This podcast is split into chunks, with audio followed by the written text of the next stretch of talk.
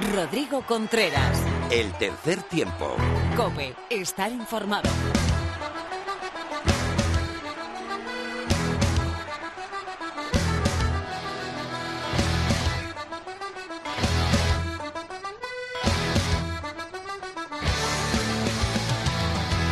Hola, ¿qué tal? Bienvenidos a esta nueva entrega de tu programa de rugby en la radio. Bienvenidos al tercer tiempo de Cope.es.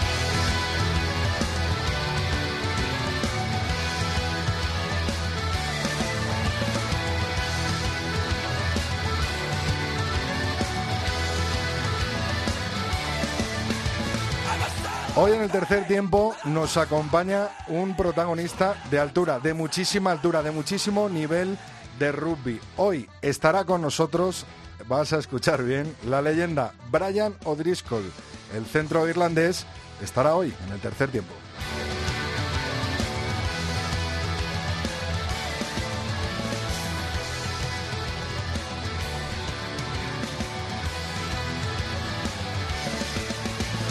También hablaremos con José Antonio Barrio Junque y sus leonas tras el partido contra Alemania en el que han ganado 44 a 0 y se han clasificado para la final del Campeonato de Europa. Todas las secciones, estará Alhambra, estará Mar, estará Phil, nuestro tertulión con Pepe, con Felipe, con Teto, etcétera, etcétera, en este capítulo 128 del tercer tiempo. Antonio Bravo navajando esta, esta nave a la técnica y conmigo ya por aquí Álvaro Rubio Martín. Muy buenas Álvaro, bienvenido al tercer tiempo. ¿Cómo estás Rodri? Orgulloso de que estés aquí eh, con nosotros. Yo también, encantado. ¿eh? Nuestras redes sociales son Tres Tiempo Cope en Twitter, el tercer tiempo eh, lo puedes buscar en nuestra cuenta de Facebook y en nuestro mail si te quieres dirigir hacia nosotros, el tercer tiempo arroba cope.es.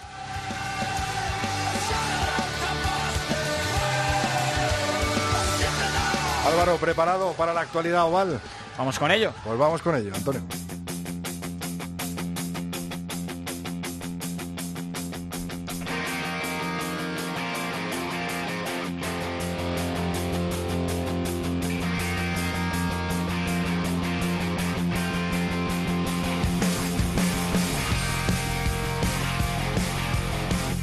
Este fin de semana vuelve a jugar la selección española de rugby lo hará en Georgia ante un rival muy duro, el primer eh, nivel, primerísimo nivel europeo. Muchos eh, lo encuadran ya al mismo nivel eh, que Italia y mucho se habla de la posible entrada de Georgia en el Seis Naciones, esa liga privada en el que decide pues los dueños del Seis Naciones, lógicamente, y el dinerito que tenga cada equipo. España se enfrentará a Georgia, no computará para clasificarse para el Mundial, pero sí para ver quién es el campeón de este campeonato europeo. Álvaro, ¿cuándo lo hará?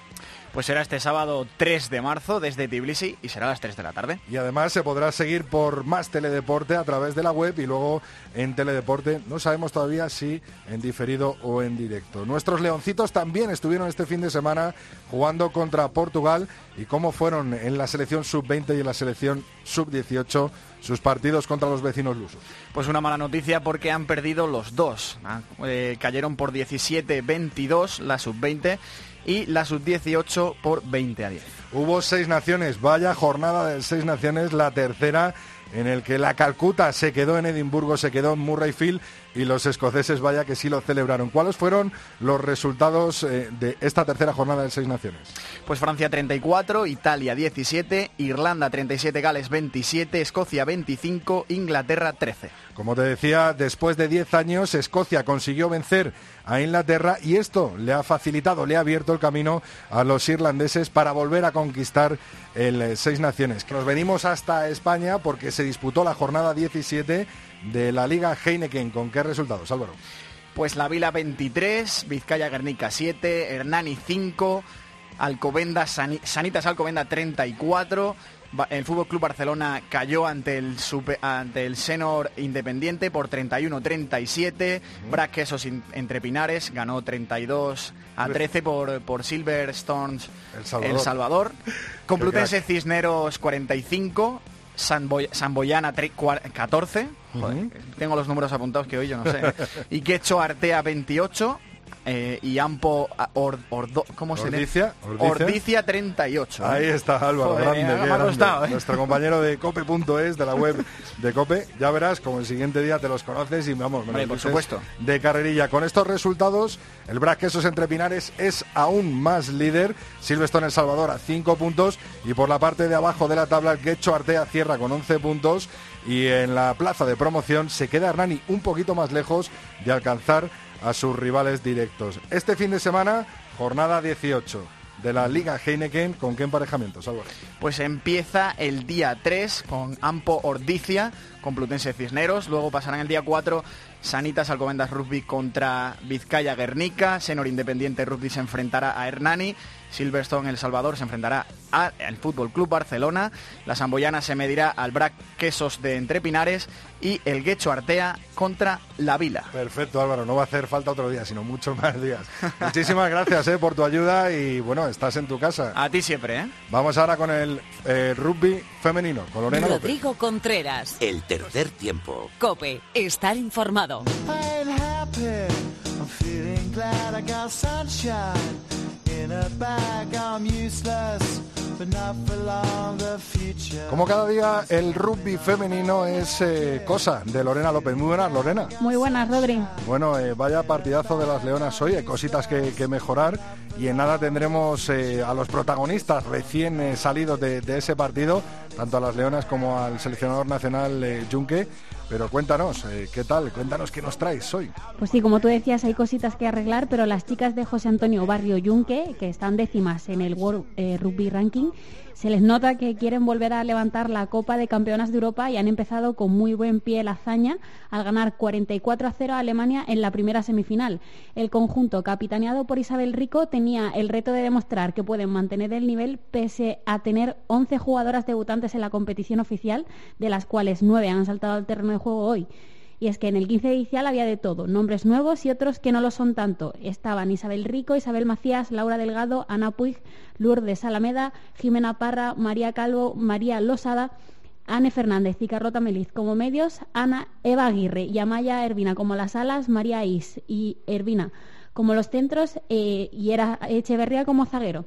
Y es que las leonas saltaron al campo con una energía imparable y el primer ensayo Rodri llegaba en apenas los dos primeros minutos de la mano de Yera. Tal fue el despliegue de juego de las españolas que se fueron al descanso con un 21 a 0 en el marcador gracias a dos ensayos de Yera, dos de Ervina y, eh, y otro de Isabel Rico, además del pie de Carlota Meliz. He de decirte que fueron los propios errores de las leonas los que pusieron a las chicas en su propia 22, pero subieron solventarlos con una efectiva presión en la defensa y en un encuentro, Rodri, marcado por el frío, porque es que las chicas jugaron a menos 3 grados bajo cero, que ahora te contarán, porque no sé cómo no iban abrigadas hasta, hasta los dientes. Bueno, en la segunda parte les costó mantener un poquito el ritmo al principio, pero fue María Losada la encargada de inyectar esa energía, se nota esa veteranía en- posando un doblete en la línea de cal alemana y fueron las leonas la- las que hicieron todo lo posible por mantener el ritmo, eh, cambios incluidos, y una muestra de ello fue el ensayo de la debutante Judith Belez, que llegó a tan solo tres minutos del final del partido y que dejó el 44-0 en el marcador. Y gracias a esta victoria, las leonas tendrán que luchar este fin de semana por el Campeonato de- de Europa contra Holanda. ¿Y qué pasa con las leonas del rugby 7, del 7? Pues aunque todavía queda un poquito para la próxima serie mundial, la de Japón, que se disputará el 21 y 22 de abril, Pedro de Matías ya está pensando en ella y convocó la semana pasada, el 21 y al 23 de febrero, a 14 jugadoras en el Centro de Alto Rendimiento de Madrid. El seleccionador de las Leonas contó con bastante caras nuevas. La sorpresa especialmente fue Eva Espejo, una jugadora de Majadahonda Sub-18 que no ha, no ha debutado con el equipo senior majariego, pero que ya ha entrado en la convocatoria de De Matías. También está la colegiala Inmaculada Varges, que es otra de las debutantes, la sansera Beatriz Domínguez y la olímpica María Manglado, que ya la habíamos visto en el 15, que se suman esta vez a la lista de Seven. Y hay muy pocas jugadoras eh, de las que se fueron, de las que fueron protagonistas la última vez en Sydney, ¿no? Así es, Rodri. Solo repiten siete jugadoras y es que muchas de ellas están compitiendo con el 15 en Bélgica este- esta semana.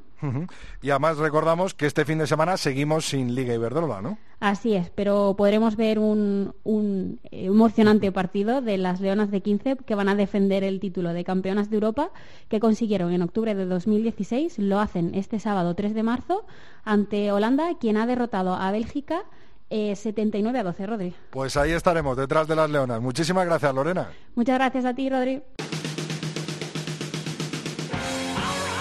Rodrigo Contreras. El tercer tiempo. Cope, estar informado.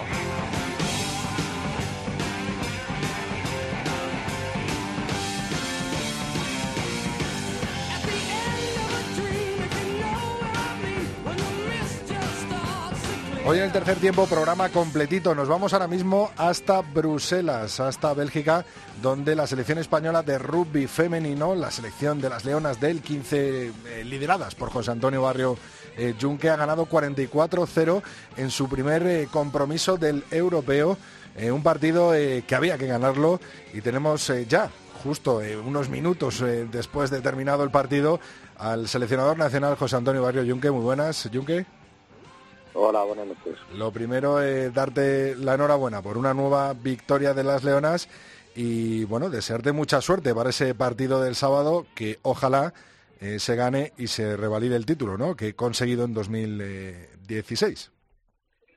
Bueno, pues muchas gracias. Veremos a ver qué tal va el partido del sábado y bueno, con mucha ilusión para, para intentar revalidar el europeo. Nos ha contado Lorena, bueno, pues eh, que, se ha jugado bien, pero que ha habido algunas imprecisiones, eh, que ha habido, bueno, pues algunos eh, fallos lógicos, ¿no? Y también después de no haber podido disputar ese partido contra Escocia, ¿no, Junque?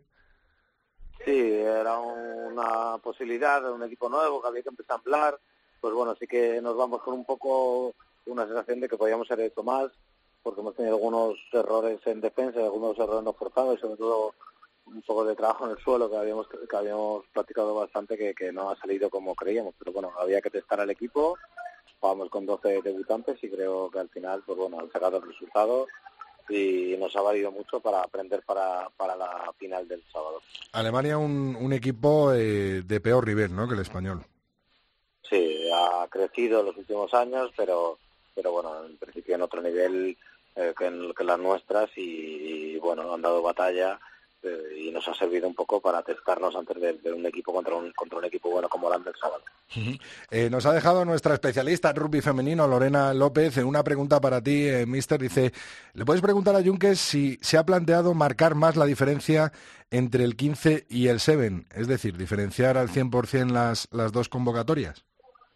Bueno, de momento no. El problema, nosotros, nosotros lo que estamos buscando y lo que llevamos intentando mientras que la base es aumentar la base de las jugadoras y, definir un poco por años qué, qué, jugadoras van a un, a un objetivo y a otro, para que cuando con un número mayor de un número de base mayor de jugadoras, pues derrotar cada uno de los objetivos con la mayor calidad. Este año hemos decidido que este 15 nos venía bien para, para sacar jugadoras jóvenes y que las jugadoras que supuestamente van a San Francisco se focalizarán en este objetivo y creemos que cuanto mayor mayor sea el número de internacionales con, con posibilidades de jugar en cualquiera de los objetivos, mejor para, para las, dos selecciones, tanto el 7 como el 15. Eh, José Antonio, ¿cuáles son las claves para, para revalidar este título? Para es que este sábado eh, ganen las Leonas del 15 y podernos traérnoslo para Madrid.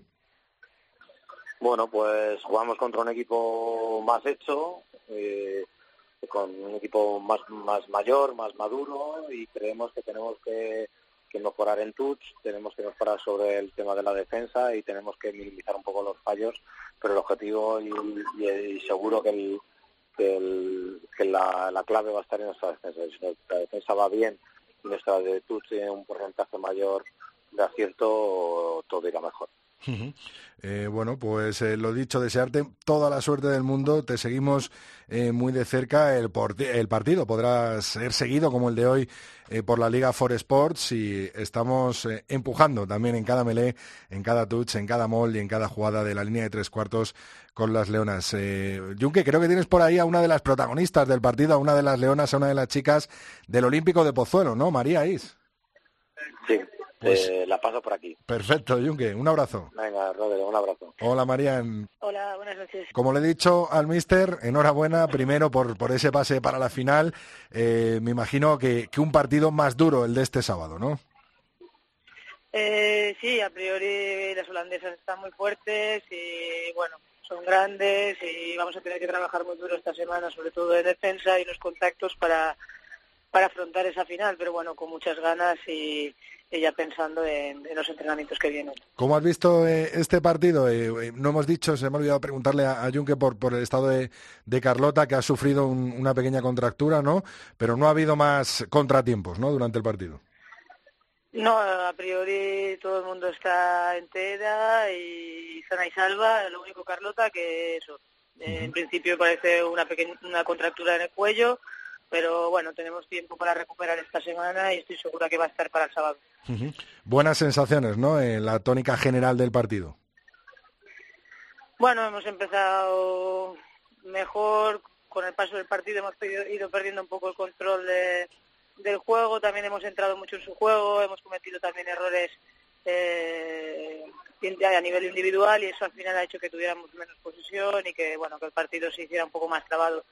Pero contentas, es el primer partido oficial de, un grupo que se está formando, de, gente muy joven y un grupo que tiene mucha ilusión, que tiene ganas de hacer las cosas bien y, esperemos que, el sábado podamos pulir los errores que hemos tenido hoy y, sacar una mejor versión. Por eso mismo te quería preguntar por las debutantes, por tus compañeras. Hoy han sido Ana Puig, Jimena Parra, María Calvo, Eva Aguirre, Líder Vina, Judith Vélez, Margarita Rodríguez, Maitane Salinas, Salva Vinuesa y María García. Vaya, vaya, vaya selección eh, contrastada, ¿no? Con, con la experiencia de la que por lo menos eh, gente como tú o incluso como Isa Rico, eh, la capitana, eh, bueno, pues tenéis más experiencia, os habéis curtido más en batallas internacionales, ¿no? No, no, sin duda. Y, bueno, aún así es eso, que al final incluso yo llevo muy poco tiempo con la selección. Eh, debuté el año pasado en enero, no hace ni un año, algo más de un año. Vaya añito, ¿no? Con Mundial incluido, con... Sí, sí, sí, muy, muy contenta. La, la verdad es que la experiencia increíble y también muy contenta de poder jugar el europeo este año, que es algo que me perdí el año pasado en el clasificatorio. Eh, pues bueno, estamos en esa, en esa tónica. Tenemos que ser muy pacientes porque estamos trabajando bien. eh, eh, el grupo se está ensamblando, estamos empezando a, co- a coger confianza entre nosotras, eh, a querernos dentro y fuera del campo y yo creo que los resultados eh, van a llegar. Eh, quizás eh, el planteamiento de hoy no, no ha sido del todo lo que teníamos, lo que veníamos preparando, porque veníamos de, de sesiones de entrenamiento buenas, pero estoy convencida de que conforme el grupo vaya cogiendo confianza y se vaya sentando, vamos a ir para arriba. Al final es lo que tú dices, has nombrado a un montón de jugadoras cuyo primer partido a nivel internacional era hoy. Es normal que, que existan nervios, eh, y presiones o, o, bueno, simplemente nervios y bueno, las condiciones de frío oye, tampoco ayudaban. Es verdad, nos lo ha contado Lorena, ¿no? Tres grados bajo cero por ahí, ¿no? No, no, una locura. Yo no había jugado nunca con este frío increíble. En la segunda parte, cuando hemos entrado, eh, era realmente complicado entrar en calor. Ah. Quizás, bueno, pues han sido, no es por poner excusas, pero bueno, han sido una serie de factores y, y bueno, nos, estamos aquí para, para trabajar y aclimatarnos al frío, aclimatarnos a, a que es un grupo nuevo y, tirar para adelante y estoy segura que el sábado vamos a dar una versión mucho mejor y, intentaremos ganar ese partido y esa final. Hay que decir o hay que explicar a, a, los oyentes del tercer tiempo de la cadena COPE que jugadoras como María Is, que estáis ahora mismo escuchándola, o por ejemplo eh, Anne Fernández de Corres, ¿no? Eh, lleváis muy poco tiempo en la selección, pero ya sois casi casi veteranas, ¿no? Amaya Ervina, por ejemplo, ¿no? Lleva no mucho tiempo en la selección, pero habéis vivido tanto, ¿no? Y habéis jugado tanto que me imagino que le vendrá genial a estas chicas debutantes. María, desearte toda la suerte del mundo para este sábado, para tus compañeras, por supuesto, estamos detrás eh, vuestro y para la Liga Iberdrola para, para que sea un año lleno de éxitos como fue el anterior. Muchas gracias, María. Muchas gracias a ti por la difusión y por dar visibilidad a nuestro deporte tan querido. Un beso. Rodrigo Contreras. El tercer tiempo. Cope, estar informado. Hoy en el tercer tiempo Cope tenemos a un invitado muy especial. Bueno, más que muy especial, una auténtica leyenda del rugby y de la selección irlandesa del rugby. Un ejemplo para todos los aficionados, los que son más, los que son menos, eh, de este deporte y sobre todo, bueno, pues eh, de cómo debe ser un deportista y un jugador de rugby. Nos encontramos ahora mismo en Mónaco. Nuestro compañero Angelito García de Deportes Cope está cubriendo ese evento en el que se juntan grandes leyendas eh, del deporte de todos los tiempos. Allí ha conseguido pescar para los micrófonos del tercer tiempo de la cadena Cope en unas eh, preguntas, casi casi en un robado, al señor, al grandísimo Brian O'Driscoll. Muy buenas, Angelito. Hola, ¿qué tal, Rodri? ¿Cómo estás? Un lujo, ¿no? Yo creo que eres la persona más envidiada por todo aficionado ahora mismo al rugby en España. Pues mira, te digo una cosa, soy, eh, como tú bien sabes, aficionado al rugby, eh, me he visto algún seis naciones en, en Escocia, por ejemplo, y es uno de, no tengo ídolos deportivos, pero bueno, uno de, los tíos que me ha emocionado de verdad. De hecho, le dedicamos en su día un Soy Leyenda en el partido de las 12 con Joseba, eh, contando lo que es Brian O'Driscoll, que para mí sí que es una referencia por lo que tú dices, por los valores, por cómo ha llevado el rugby más allá de, lo que era, por cómo ha peleado, por esos ensayos, ese tal, por, pesando lo que pesaba meterse contra tíos que eran diez veces más grandes que él. Y es verdad que cuando se ha acercado digo, joder, igual sabe que estamos a punto de meternos en un mundial. Igual está puesto. Entonces, con un poco de miedo, es verdad, me ha acercado y le he dicho, Brian Tass, Ángel García de la cadena COPE de España. Digo, no sé si sabes eh, que nuestro equipo, y no me ha dejado terminar la frase, y me dice, sí, sí, que estáis a punto de entrar en el Mundial. Y digo, esta es la mía. Digo, vayan, pues dos, preguntas rápidas, dos preguntas rápidas sobre, sobre esta gesta de, la selección española de rugby y de volver a un Mundial tantos años después. Pues lo primero, Ángel, darte las gracias, por supuesto, por este documento único que nos has enviado desde los eh, premios Laureos en, Mónaco. Hay que decir que Brian O'Driscoll forma parte del comité eh, de miembros ¿no? de, de, estos premios que otorgan estos premios que son considerados como los Oscars del deporte, ¿no? Sí, eso es del jurado de, los premios Laureus. Imagínate, o sea, aquí hay el mejor de cada deporte prácticamente. O sea, hay auténticas leyendas, Martina Navratilova, eh, a nivel de, fútbol lo mismo, Cafú, está Carlas Puyol, está Raúl González. Bueno, eh, hay muchísima gente de muchísimo nivel de, todos los deportes y evidentemente está Brian O'Driscoll. Y claro, había que preguntarle, como te he dicho, por, por España. Es cierto que él eh, no conoce exactamente a algún jugador, no me ha querido destacar a ninguno, pero como vas a ver, sabe perfectamente que ganamos a Rumanía, que estamos a punto de entrar en el Mundial y el mensaje más importante, que quiere que esto sirva para que haya más gente jugando al rugby en España, para que le robemos algo de protagonismo a la gente del fútbol y sobre todo para que más niños se enganchen a este, a este noble deporte que es el rugby. Tremendo Ángel y además al final le ha sacado una promesa, ¿no? Sí, sí, sí. Oye, eh, escuchadlo, ¿eh? Escuchadlo, pero va a estar pendiente de España y me ha prometido que la próxima vez que nos encontremos me va a hablar de jugadores en concreto porque va a estar muy pendiente de España, sobre todo en el Mundial, pero también de aquí a que nos clasifiquemos para, para el Mundial. La verdad que el tío con una sonrisa de oreja a oreja me ha ganado, me ha ganado. Si ya antes me gustaba por cómo jugaba y por lo que suponía, de verdad, pero me ha ganado del todo. Porque una sonrisa, se ha parado sin ningún tipo de problema. Y he de decir a la gente del rugby que la entrevista es un poco cortita, nada, apenas un minuto, porque estamos hablando de una alfombra roja donde el movimiento, la vorágine, la, imagínate, es, enorme. Y justo en ese momento llegaba Alberto de Mónaco, que era como el maestro de ceremonias de la gala, y todos los invitados tenían que estar dentro. Con lo cual ha sido lo último que ha hecho Brian O'Driscoll antes de entrar corriendo, como si fuese a buscar el rack, eh, eh, entrar corriendo a la sala para, para entrar antes que, Alberto de Mónaco y no romper un poco el protocolo. Bueno, después de, haber estado con Brian O'Driscoll, lo de Alberto de Mónaco te habrá dado igual, ¿no? eso no, hay color, hombre, solo faltaba. como, decía, como decían aquellos, in bot we trust, ¿te acuerdas? Sí, eh? sí, sí, lo, pues tengo, lo tengo grabado a fuego. En Brian O'Driscoll es en quien confiamos. Muchísimas gracias, Ángel García. Eh, es eh, un honor tener a Brian O'Driscoll y me imagino que esta entrevista no se te olvidará en la vida, ¿no? Seguro que no. Un abrazo y que lo disfruten todos los oyentes del tercer tiempo, que ya sabes que aquí en COPE cuidamos el rugby, todo lo que podemos y más. Pues estas han sido las palabras de Brian O'Driscoll para el tercer tiempo de la cadena COPE para nuestro compañero Ángel García. Hi, Brian O'Driscoll, a real legend of, of rugby. How are you? Very well, thank you. Yeah, excited to be here. I don't know if you know something about the Spanish national team that is almost qualified for the World Cup. I'm very aware of it. Yeah, they did a, a great win against Romania recently, and they put themselves in a, in a terrific position to qualify for uh, for the World Cup. Um, you know, it's more it's everything that they deserve because they've been progressing well. Um, I've, you know, I've been watching them a little bit on the seventh circuit, um, but now to achieve that at, at 15's level would be would be fantastic and great for the growth of the game. You know, in Ireland, rugby is almost a religion, but in Spain, it's, it's not so uh, well known. We just but have to get it to the masses, and the, the best way to do that is get to a World Cup and get you know the country b- behind them. So yeah, it's it's terrific that we're getting into new territories like Spain, which um, you know is not probably known for its rugby. Um, steal some of those football fans over to the rugby side, and it would be great.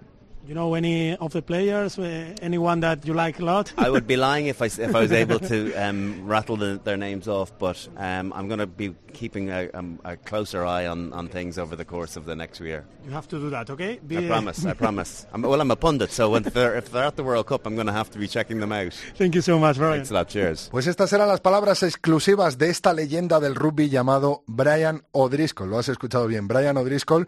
Y si no te has enterado bien, pues tenemos a Samu del Río, que nos lo traduce. Hola Brian O'Driscoll, una leyenda del rugby, ¿qué tal estás? Bien, ¿y tú? Bien, contento de estar aquí. No sé si conoces al equipo de rugby español, casi calificado para el Mundial. Sí, los conozco bien. Tuvieron una gran victoria contra Rumanía hace poco y se han puesto en una buena posición para clasificarse para el Mundial. Se lo merecen porque han estado progresando muy bien. Les he estado viendo en el circuito 7, pero conseguir eso a nivel de 15 sería fantástico y para que crezca el deporte. Sabes que en Irlanda el rugby es casi religión, pero en España no se conoce tanto. Bueno, hay que conseguir que llegue a las masas. La mejor forma de conseguir eso es que se metan en el mundial y todo el país detrás de ellos, apoyando. Es muy bueno que entremos en territorios nuevos como España, que a lo mejor no se conocen por su rugby.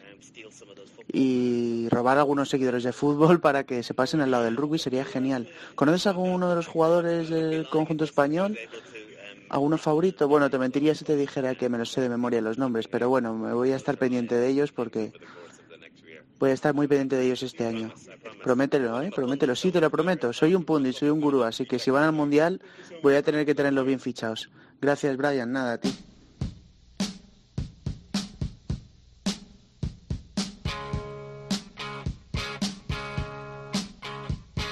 Rodrigo Contreras. El tercer tiempo. Cope, estar informado.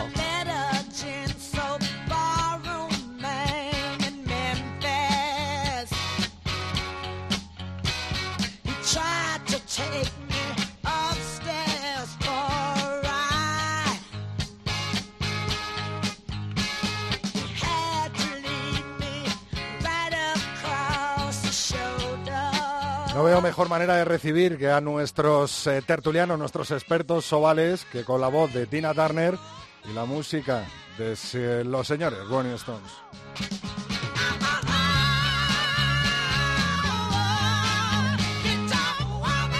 Sus señorías, quería decir, como sus señorías son José Manuel Ibáñez, Pepe Ibáñez, muy buenas de la revista 22. Hola Rodri, buenas tardes. También tenemos a nuestro compi de Cope Valladolid, Miguel Ángel Torres Teto, muy buena.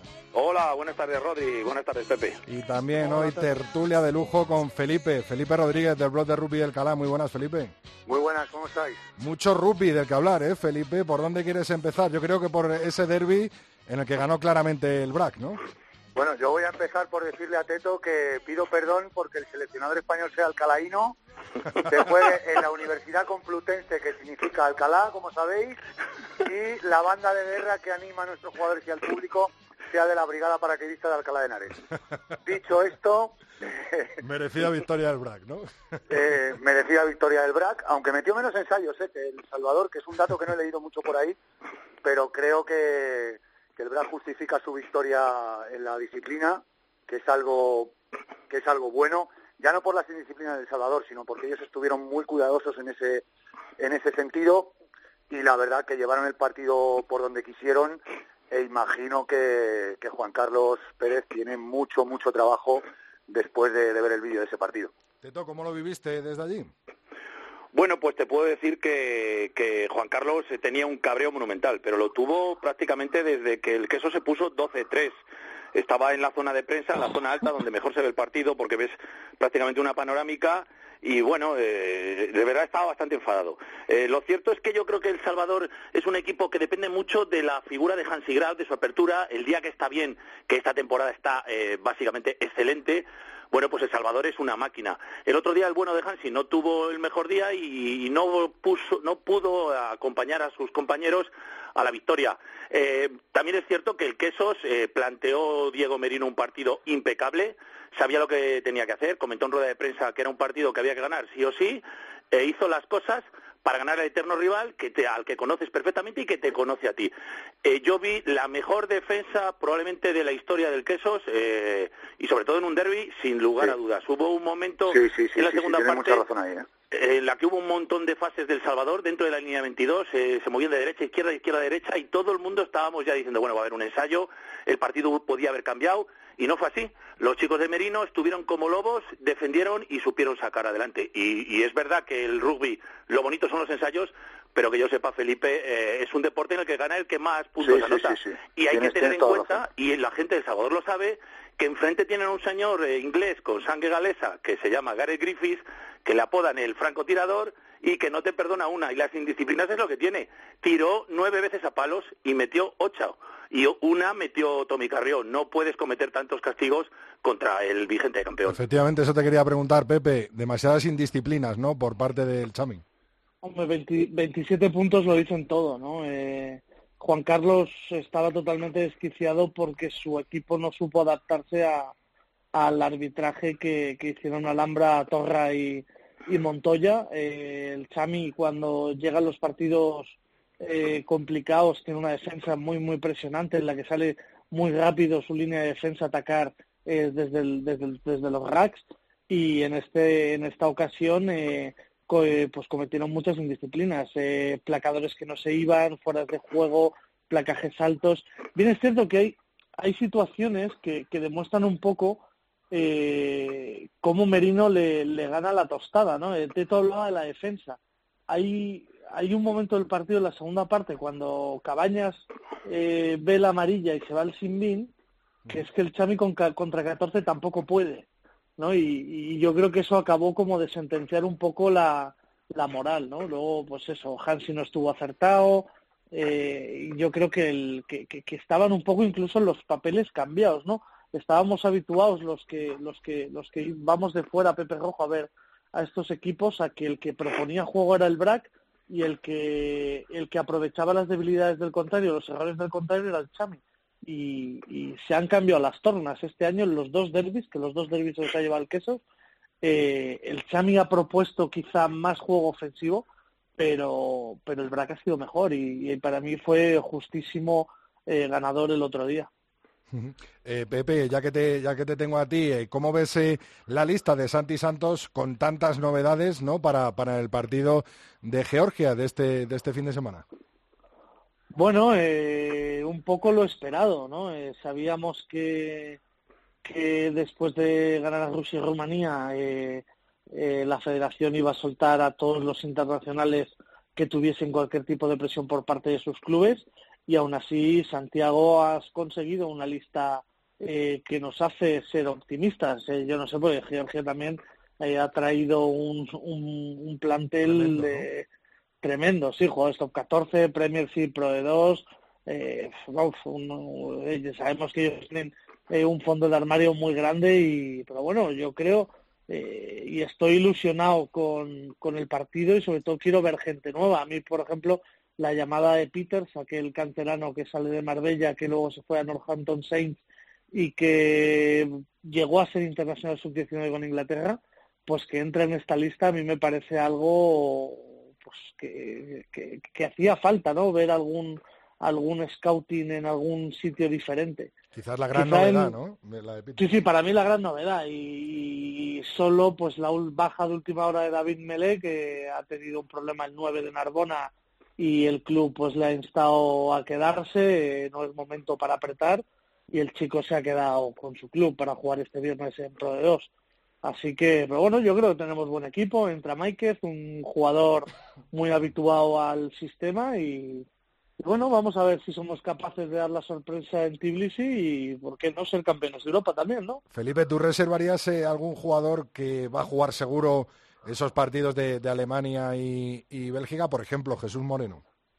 Yo creo que, que la lista estaba, pensada, eh, o sea, se planteaban tres escenarios, estoy seguro. El, de si estábamos para ser primeros, el de la repesca y el de si no hacíamos nada contra Rusia y Rumanía. Y esta lista estaba pensada desde hace seguramente muchas muchas semanas. Obviamente, al final tienes que mirar con los que cuentas y con los que no, pero es que realmente, aunque España sí que es cierto que tiene una lista, voy a lo de Jesús Moreno, eh, de 50 jugadores, pues sí que es cierto que a lo mejor los 20 últimos no están igual que los 20 primeros, aunque el nivel sea parecido. Pero bueno, al final creo que llevamos un equipo de calidad o llevamos jugadores de calidad, el problema es que en una semana nos vamos a conjuntar como, como equipo. Teto, eh, ¿tienes ganas de ver a jugadores eh, que a lo mejor no han tomado partida en estos dos eh, encuentros contra Rusia y Rumanía, pero que son habituales ¿no? en la Liga Heineken, eh, como son jugadores del BRA, como son jugadores como Matthew Fox, por ejemplo, o como otros tantos, como Julen Goya, como Javier Carrión? Hombre, tengo ganas yo y tienen ganas ellos, no te quepa la menor duda.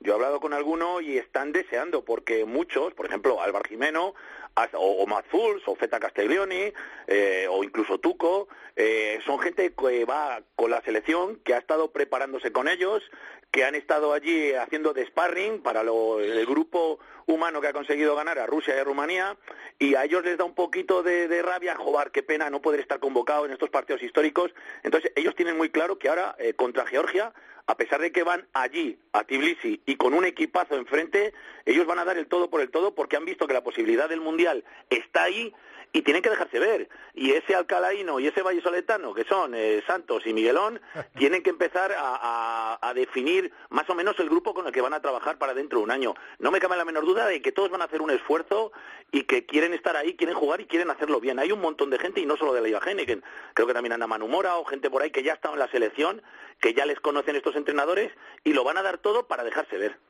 Eh, Pepe, ¿crees que Albertuco podría arrebatarle el puesto imaginario? Porque no hay nada otorgado a dedo a Serón Civil eh, para los dos siguientes partidos, tras la baja de Jonathan García. Eh, hombre, todo puede pasar.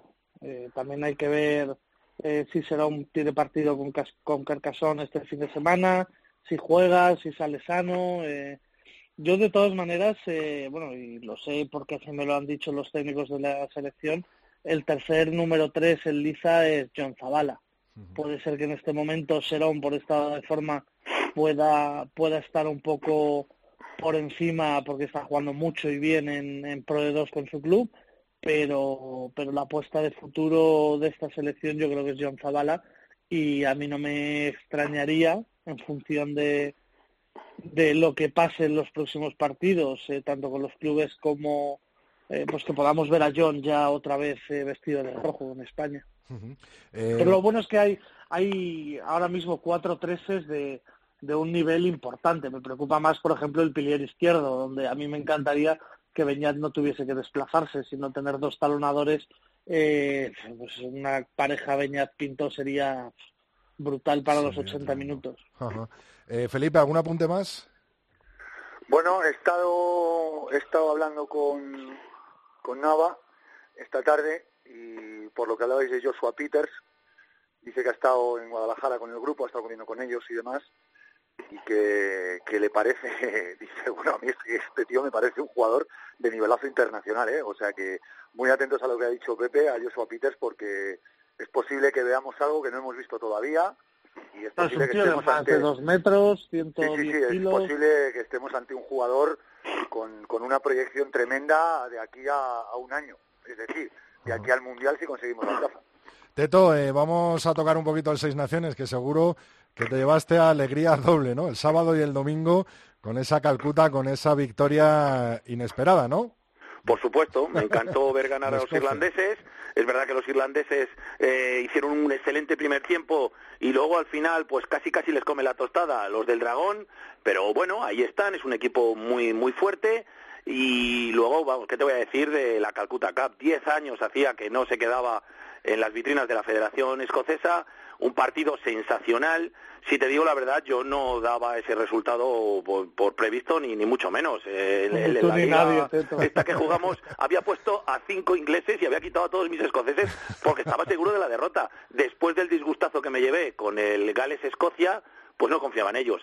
Genial estuvo Finn Russell, por fin ha vuelto, ha vuelto ese pedazo jugador, y, lo de Hugh Jones fue sencillamente espectacular y sobre todo me gustó el planteamiento en la primera parte, huyeron como locos de la delantera inglesa que son temibles, eh, prácticamente todo se jugó a la, línea de tres cuartos y luego en la segunda parte incluso se atrevieron a, hacer ese juego de, de racks contra los, poderosos eh, chicos del 15 de la Rosa y así todos los de Eddie Jones pues no pudieron un partido épico, precioso, vibrante.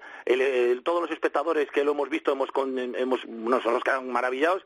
Y luego la celebración me consta que en Edimburgo ha sido una auténtica apoteosis. ¿eh? en Edimburgo y en Valladolid me imagino que aparecería alguno con el kill puesto el domingo en el derby, ¿no? Sí, ha habido gente que se puso el kill a eso de las 4 de la tarde y no se lo ha quitado hasta las 4 del lunes, prácticamente para ir a trabajar. Ya sabes cómo son aquí los escoceses de Pucela. Pepe, esta era la Escocia que a lo mejor se esperaba desde la jornada 1, ¿no?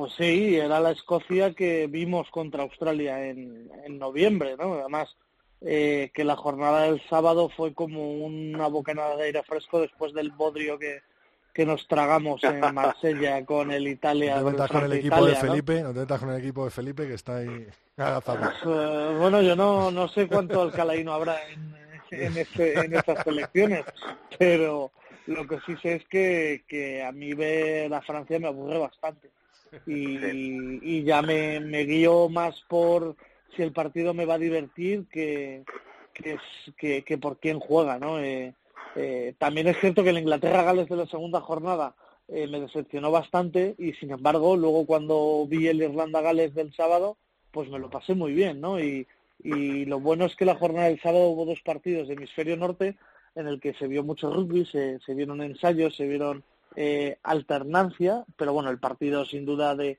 de, lo que llevamos de torneo, que lo escribía hoy además, porque hoy hemos publicado en 22 la entrevista que le hizo nuestro compañero Alberto Sanz en, eh, a Sam Hidalgo Klein, el granadino que juega con el 15 del Cardo y que estuvieron eh, mi fotógrafo Álvaro con él en el partido dándole un ejemplar a Sam, eh, pues eh, eh, no sé, para mí ha sido, vamos, eh, como un resurgir de la fe en Escocia, que a ver si de aquí al final del torneo puede seguir por la senda de la victoria y sobre todo del buen juego, ¿no? Y, y de ese coraje escocés que, que consigue vencer las adversidades de esas tropas invasoras inglesas.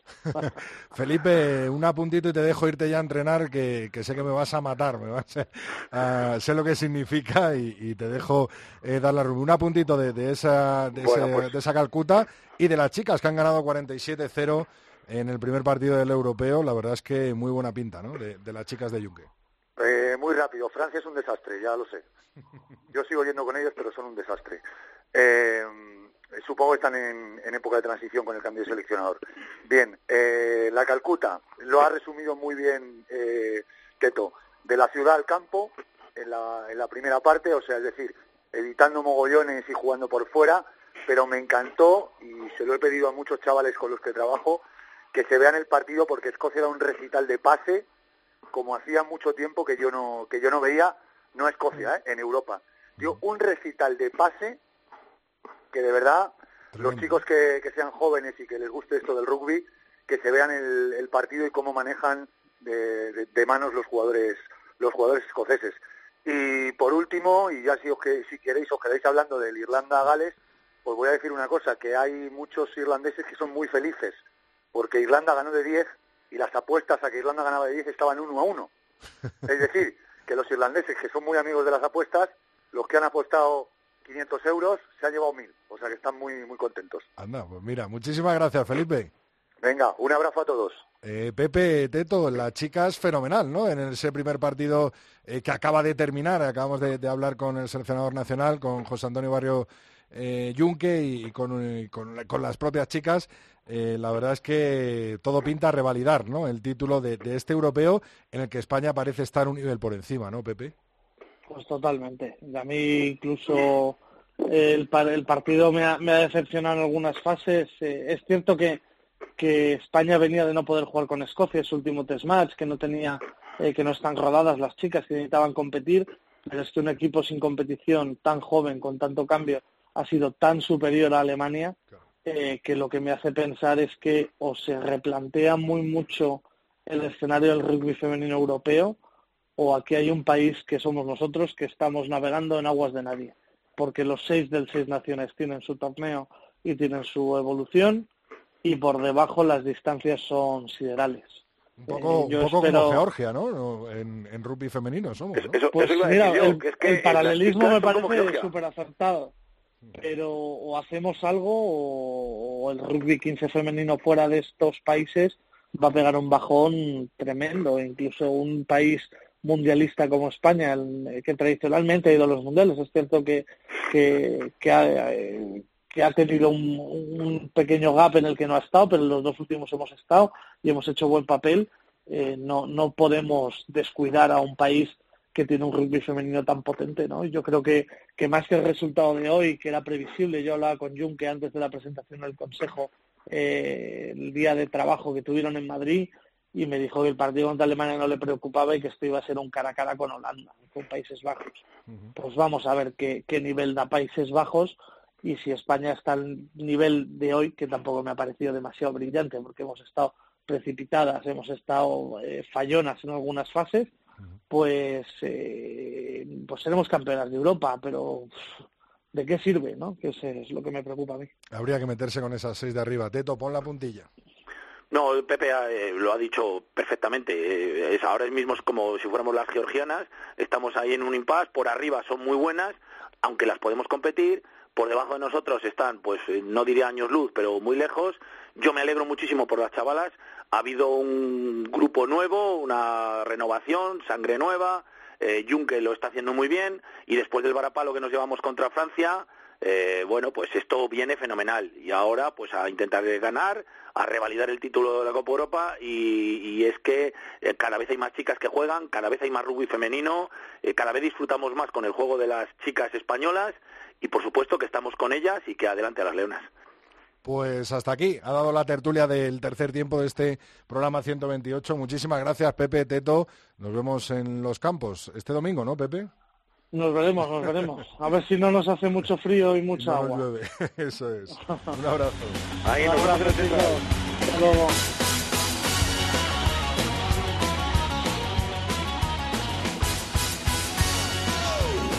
Una semana más tenemos eh, por aquí con nosotros Alhambra Nievas. Muy buenas, Alhambra. Hola, buenas noches, ¿qué tal? Pues bien, bien, ya descansadicos después de un fin de semana duro, ¿no, Alhambra? Bueno, un fin de semana especial, sí, un fin de semana duro, sí, para que nos vamos a engañar.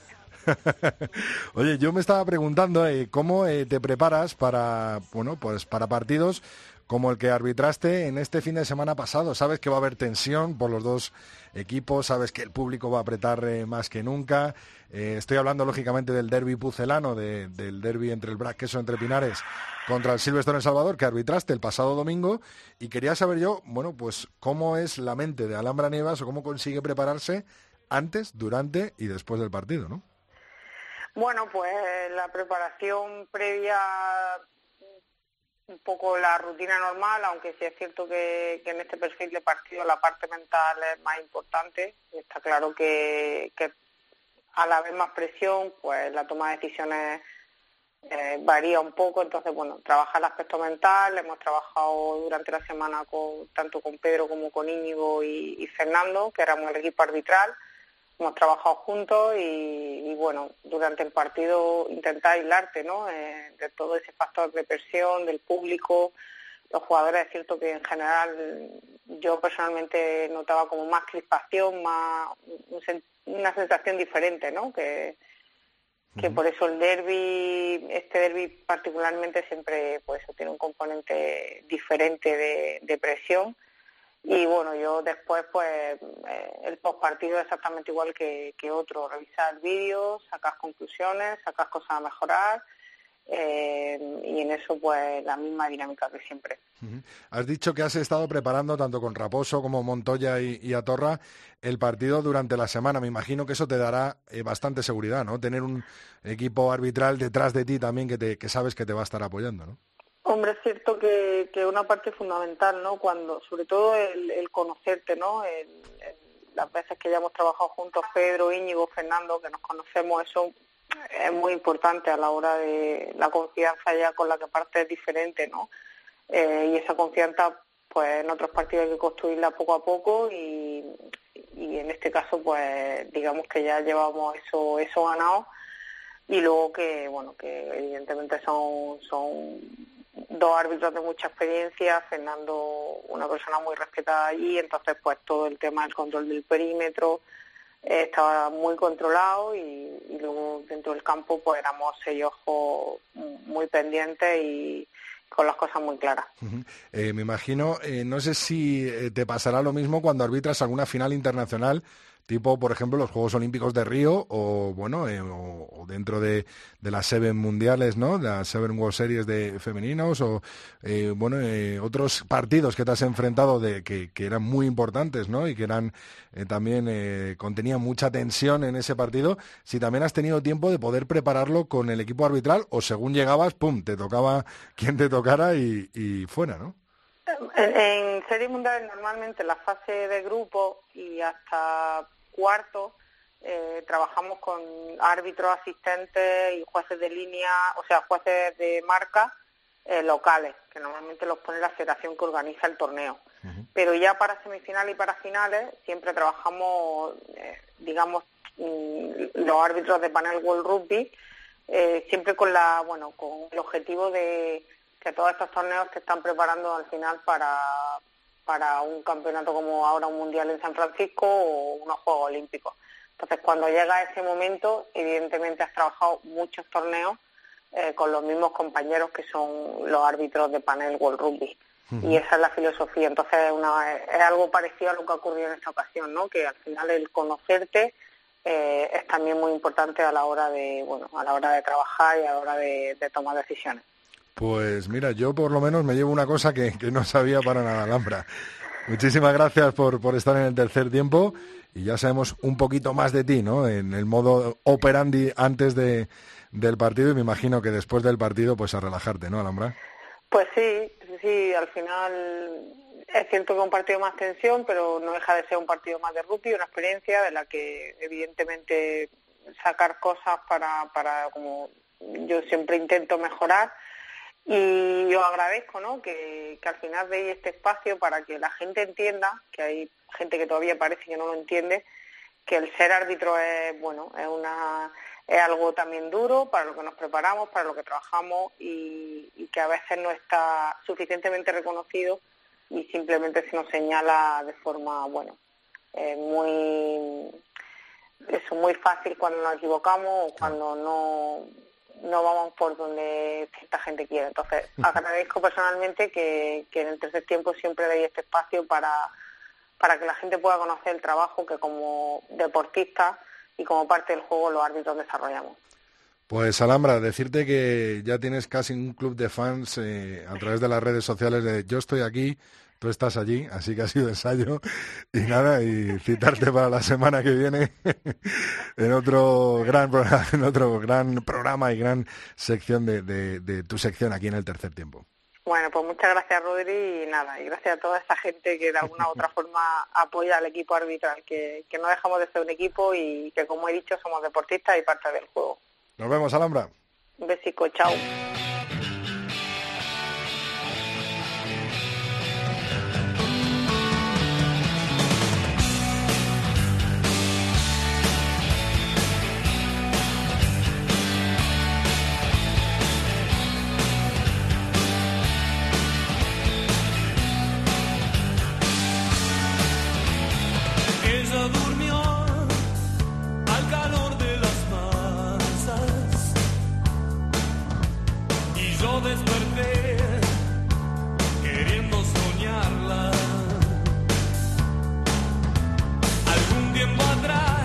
La semana pasada comenzó para la que muchos eh, es la mejor liga del mundo, el Super Rugby del hemisferio sur, con dos eh, partidazos. Este fin de semana era su segunda semana y los resultados eh, nos ha recordado bien Laura hace tan solo unos minutitos en la actualidad del tercer tiempo de la cadena Cope. Tenemos a nuestro enviado especial en Australia viviendo este Super Rugby 2018, pues desde el mismo campo de rugby, ya que Juanjo Vispe estuvo presenciando el partido de los eh, Waratahs contra los Stormers con victoria de los de Sydney por 34 a 27. Muy buenas, Juanjo, bienvenido de nuevo al tercer tiempo. ¿Qué tal, Rodrigo? ¿Cómo vais por ahí? Bien, bien. Eh, por aquí, bueno, pues con la diferencia horaria, un día de noche, otro de día, pero esta es la magia de la radio y la magia eh, del rugby. Juanjo, estuviste a pie de campo, no solo disfrutando del partido, sino currando también, ¿no? Sí, sí, estuve trabajando, esta vez no a pie de campo, sino que estuve en, en una posición arriba, donde hay concretamente tres cámaras, la 1, la 2 y la 3. Estuve haciendo la cámara 3, que es una cámara muy bonita, muy bonita de hacer, muy difícil también, porque tienes que eh, reconocer a los jugadores, saber qué es lo que pita el árbitro para quedarte con el infractor, escuchar a los comentaristas hablar de algún jugador y, dar, a, y dar a ese jugador concreto. Y bueno, es una cámara que hay que estar bastante atento, hay que controlar bastante de lo que hablan y no sé por qué me tocó a mí. Normalmente lo hace un compañero que es eh, de origen samoano, que es el que normalmente suele hacer pues todos los test match de los Wallabies, todos los partidos de los Waratahs y de los Brambis pero en el primer partido de la temporada no estuvo porque tenía algún otro trabajo o yo que sé, vete a saber. Y bueno, me pusieron a mí con esa cámara que normalmente no la quiere hacer nadie porque es complicada, pero bueno, no le tengo ningún miedo. Estuve haciendo en el, Sevens esa misma cámara cuando vino a España aquí durante tres días. Eh, el realizador confía en mí y bueno, pues yo adelante, adelante, donde me pongan, pues a intentar hacerlo bien, ¿no? ¿Qué tal has visto esa primera victoria de los Waratahs, de, de los Tats allí en, en Sydney? ¿Cómo has visto un poco estos primeros partidos del Super Rugby? Bueno, he visto este solo porque me tocó trabajar y la verdad es que no había muchas esperanzas en los Waratahs. El año pasado fue un año bastante decepcionante, perdieron muchos partidos en casa, y no fue un año nada bueno para los guardas. Entonces, este año, digamos, bueno, vamos a ver qué de lo que son capaces este año. Y la verdad es que nos sorprendió. Ganó en el partido a los Stormers a 19 iguales al descanso, luego creo que fueron 24 iguales y en la última jugada, en el tiempo de descuento, eh, pues pues el, un flanker, el flanker rubio, Ned Sherigan creo que fue, en una jugada abierta, pues consiguió el ensayo en, en, nada, en la última jugada y ganaron el partido los guardas por eso ante los Stormers que, que son un muy buen equipo. Eh, me sorprendió mucho Bill, bueno, no es una sorpresa porque es un jugador que todo el mundo conoce, salió aquí de los Waratahs, luego se fue a Inglaterra a jugar, no, no sé muy bien con, con qué equipo, pero este año ha vuelto, Bill, fue el mejor del partido porque hizo cosas inesperadas, que descolocaron mucho a la defensa de los Stormers.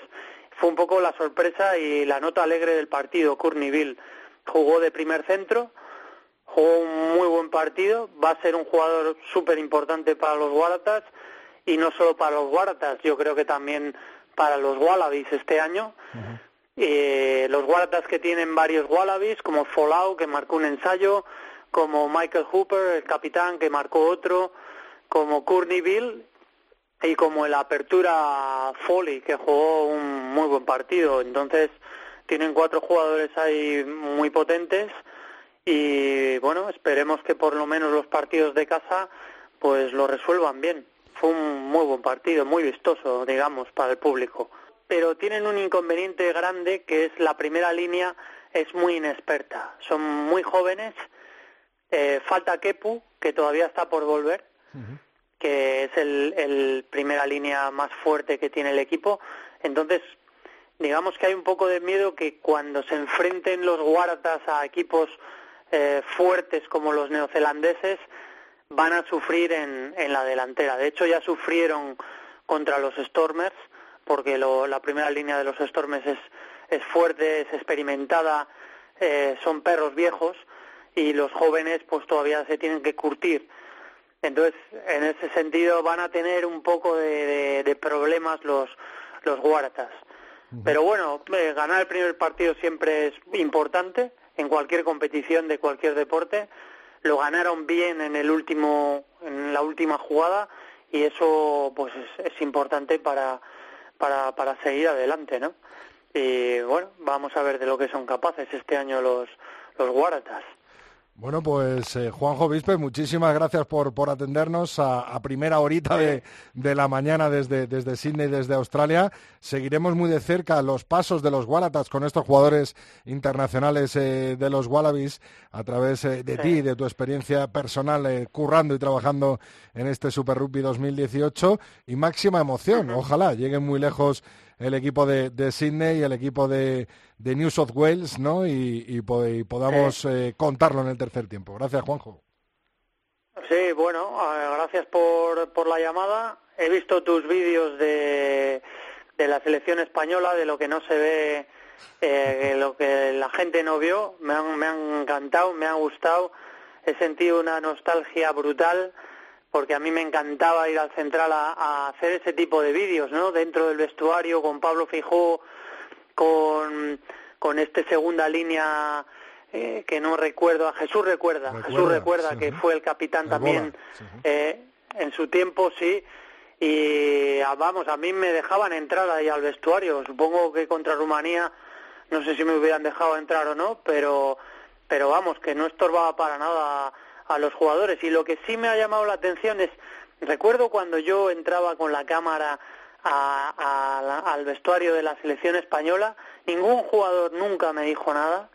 Al contrario, se preocupaban porque yo estuviera bien, ¿no? y lo grabara bien, porque sabían que, que no iba a sacar nada malo en, en absoluto, ¿no? Era, era ahí pues para promocionar un poco al rugby y por dar valor a estos deportistas. Y, la, y el mismo sentimiento he tenido aquí cuando he trabajado con los Waratahs y con los Wallabies, que, que los propios jugadores no me han dado de lado, sino que me han integrado dentro de ellos para que pudiera grabar lo que yo quisiera, ¿no? Y, y cuando de hecho los cámaras entran en los test matches a los vestuarios a grabar la charla de los árbitros con las primeras líneas, te dejan entrar un rato te dejan hacer lo que quieras y luego ya por respeto pues les tienes que respetar su tiempo, pero ellos admiten que tú estés allí, ¿no? Entonces cuando vi tus vídeos dentro del vestuario me, me gustaron un montón y me dio mucha mucha pena no haber podido estar en el central y que sepáis que que mis compañeros de trabajo aquí y todos los realizadores de Fox Sports y todos saben que España va a ir al Mundial. Qué bueno. Todavía no está garantizado, pero ellos ya lo saben de que a mí ya me tienen que tratar como a un igual, ¿vale? O sea, que no estoy por un escalón inferior a ellos ni a nadie, o sea, que eso me, me ha dado mucho orgullo decirlo, ¿no? Sobre todo a mis compañeros, a los realizadores, a los productores de Fox Sports, así que aquí ya lo saben. Qué bueno, Juanjo. La verdad es que fue un día completamente histórico con un central a reventar, casi eh, más de 15.000 personas. Y por supuesto que eso hay que rematarlo ante Alemania el día 11 de marzo y ante Bélgica el día 18. Y ojalá sea en, ese septiembre de 2019 que nos veamos juntos currando en ese, en ese mundial. Tú imagínate para los Wallabies y yo para los Leones. ¿no? Sí. Hombre, no, no, yo eh, si voy, de hecho Mira, hay un productor aquí muy importante que es el que hace el tenis aquí en el Australian Open y este año en Sydney vino donde mí y me preguntó, oye, ¿tú, qué, tú entiendes de rugby? ¿Tú sabes de rugby? Digo, bueno, algo sé y me gusta y, y, y me preguntó si quería ir al Mundial de Japón. Qué bueno. Y yo le dije que sí, que ya miraría las fechas, pero que sí. Entonces, esa oferta verbal la tengo. Luego otra cosa es que se concrete y que cuando tengan que hacer verdaderamente la lista me llamen. Pero me sorprendió que me lo preguntara a mí, ¿sabes? Entonces, pues buen sabor de boca, de no te momento. digo que voy a ir, pero eso me ha sucedido y si tengo la oportunidad de ir, iré. Otra cosa es que suceda al final o no, pero esa pregunta me la han hecho. Pues aquí sí, lo- me la han hecho. Joder, pues, pues qué mejor, ¿no? Que tener esas noticias, Juanjo, y que poder eh, contactar contigo y hablar contigo y que nos cuentes de primera mano en cómo está yendo el, el Super Rugby 2018 y, por supuesto, esa franquicia de New South Wales de, de la región en la que se encuentra eh. Sydney, que se llaman los Guaratas. Juanjo Vispe, encantado, por supuesto, de tenerte otra vez en la cadena COPE en, en el tercer tiempo. Vale, Rodrigo, muchas gracias por llamarme y gracias por, por todo, ¿eh? Por no, por no olvidarme, gracias por no olvidarme. Estamos en contacto. Juanjo, un abrazo. Venga, abrazo.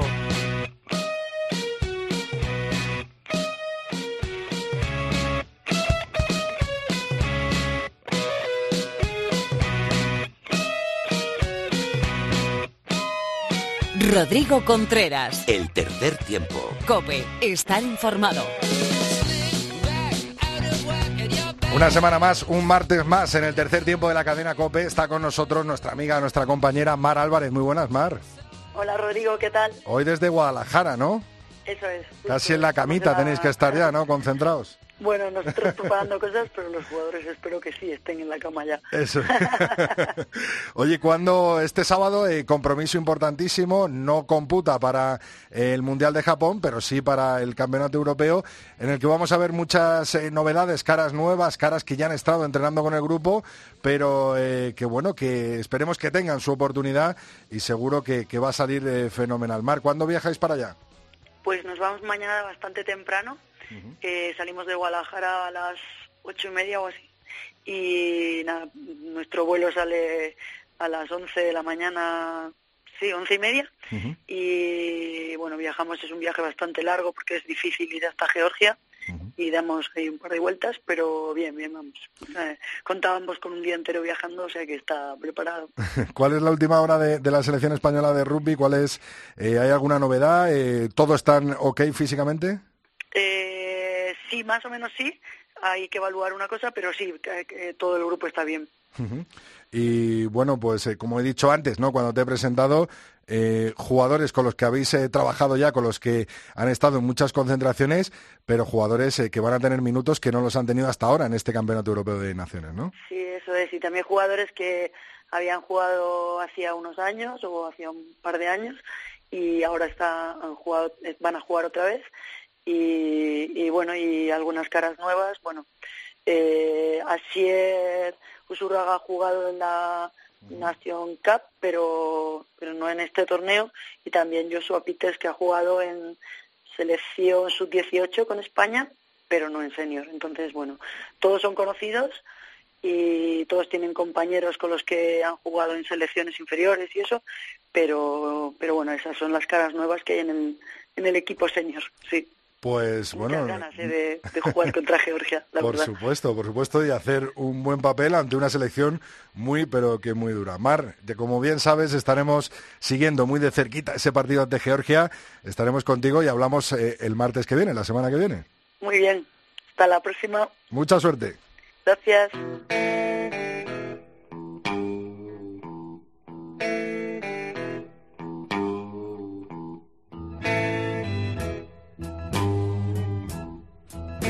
Una semana más nos acompaña nuestro experto oval, José Alberto Molina. Phil, muy buenas, Phil. ¿Qué tal, Rodrigo? ¿Cómo estás? Buenas noches. Pues a ver, a ver a quién le cae el sin bin de esta semana en el tercer tiempo. Pues toda mi atención estuvo fijada en Edimburgo y por ahí van los tiros, Rodrigo. Sin, fin, sin vino hoy, eh, florido, hermoso y lancastriano para Inglaterra en su conjunto, con mención especial para Eddie Jones, para Maro Itoye, ese presunto tercera, y para el niño Farrell. Al reconcentrado Jones, por perder el norte, pues aficionado como presumo que es a los juegos de guerra, eligió durante la semana preparar a sus delanteros con un sparring caucásico, montaraz y aterrador, si cabe. No sé si el pobre desempeño de la delantera inglesa el pasado sábado tiene que ver con el desgaste a que los georgianos sometieron a sus anfitriones, pero tal parecía así. El propio Ilenguaraz Brian Christopher Moore, en esta ocasión muy acertado, señalaba que Bunipola, Cole, va de suyo en este caso el delantero más del pack inglés, el capitán Harley, el sobrevalorado Itoye o el sobrecargado Lounsbury carecieron de coordinación, empuje y tempo en el partido. ¿Acaso llegaron extenuados o quizás ya fallan dos o tres engranajes de la caldera inglesa? Además, mejor estaría Lowe's en su puesto natural, ayudando a Lounsbury, que terceras de sobrado recorrido, como Underhill, hay para el puesto. Pero no, Rodrigo, no creo que Jones rectifique, no mientras recurra al tormentoso Marler. Terrorífico lo llamaban en una emisión en español, queriendo adjetivar metáfora y definiéndolo, por el contrario, con precisión porque con tipos con seso ahí delante, ¿acaso cabría domeñar la exuberancia de los tres cuartos ingleses que perdieron el hilo del partido en cuanto Farrell descompuso el gesto? Ya sabemos que lo traía así desde el pasillo protocolario inicial, que está por aclarar el incidente con la tercera línea escocesa y no sabemos vestuario, en puridad lo que ha pasado. Pero si me dio provocación, mal pero peor aún por caer en ella, puesto que son profesionales y se deben a un plan. Sin embargo, a los que esperábamos con anhelo que Wallace o Robert de Bruce, para el caso es lo mismo, enviaran al pérfido Eduardo a pensar de nuevo, que civilizada metáfora, por cierto, todo nos pareció bien puesto que eh, incluso las imágenes de Laidlow, definitivamente Beodo a altas horas de la madrugada, que han circulado por ahí, han sido alentadoras. Ya saben, quien tire la primera piedra, el que pueda. Pues como dice Seneca, alicuando et insanire iucundum est. Muchísimas gracias, Phil. Una semana más. El Sin Bin ha ido, esta vez, para los ingleses. Un saludo. Un abrazo.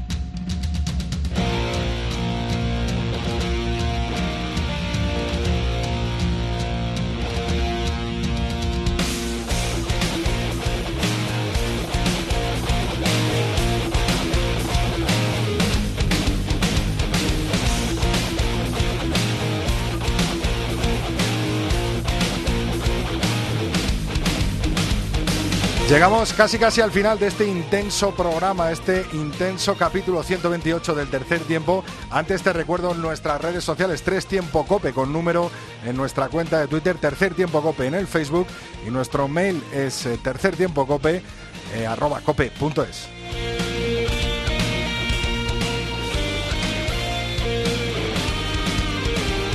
Muchos, muchos mensajes vuestros esta semana, incluso eh, una petición de los jamones o de Young Ones, como los quieras llamar, el grupo del Silverstone en El Salvador, el grupo de rock que tienen exjugadores, bueno, exjugador nunca sé, jugadores del Chami, eh, para hacer el tercer tiempo con un concierto que me estoy pensando ya cuándo poder hacerlo y además eh, comentarios a raíz de nuestra entrevista con Miguelón el pasado eh, martes, ¿no? El pasado capítulo del tercer tiempo. ¿Cuáles han sido algunos de ellos, Álvaro?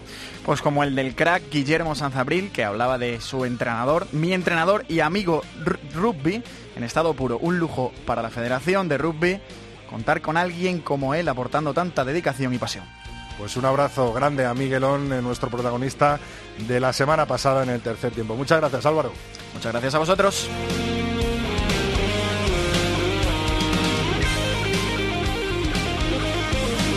Con esto y un bizcocho terminamos. Bueno, va a salir un pareado y todo. Este capítulo 128. Gracias, Bravo. La semana que viene, mucho más rugby. Cope.es. Rodrigo Contreras. El tercer tiempo. Cope. Estar informado.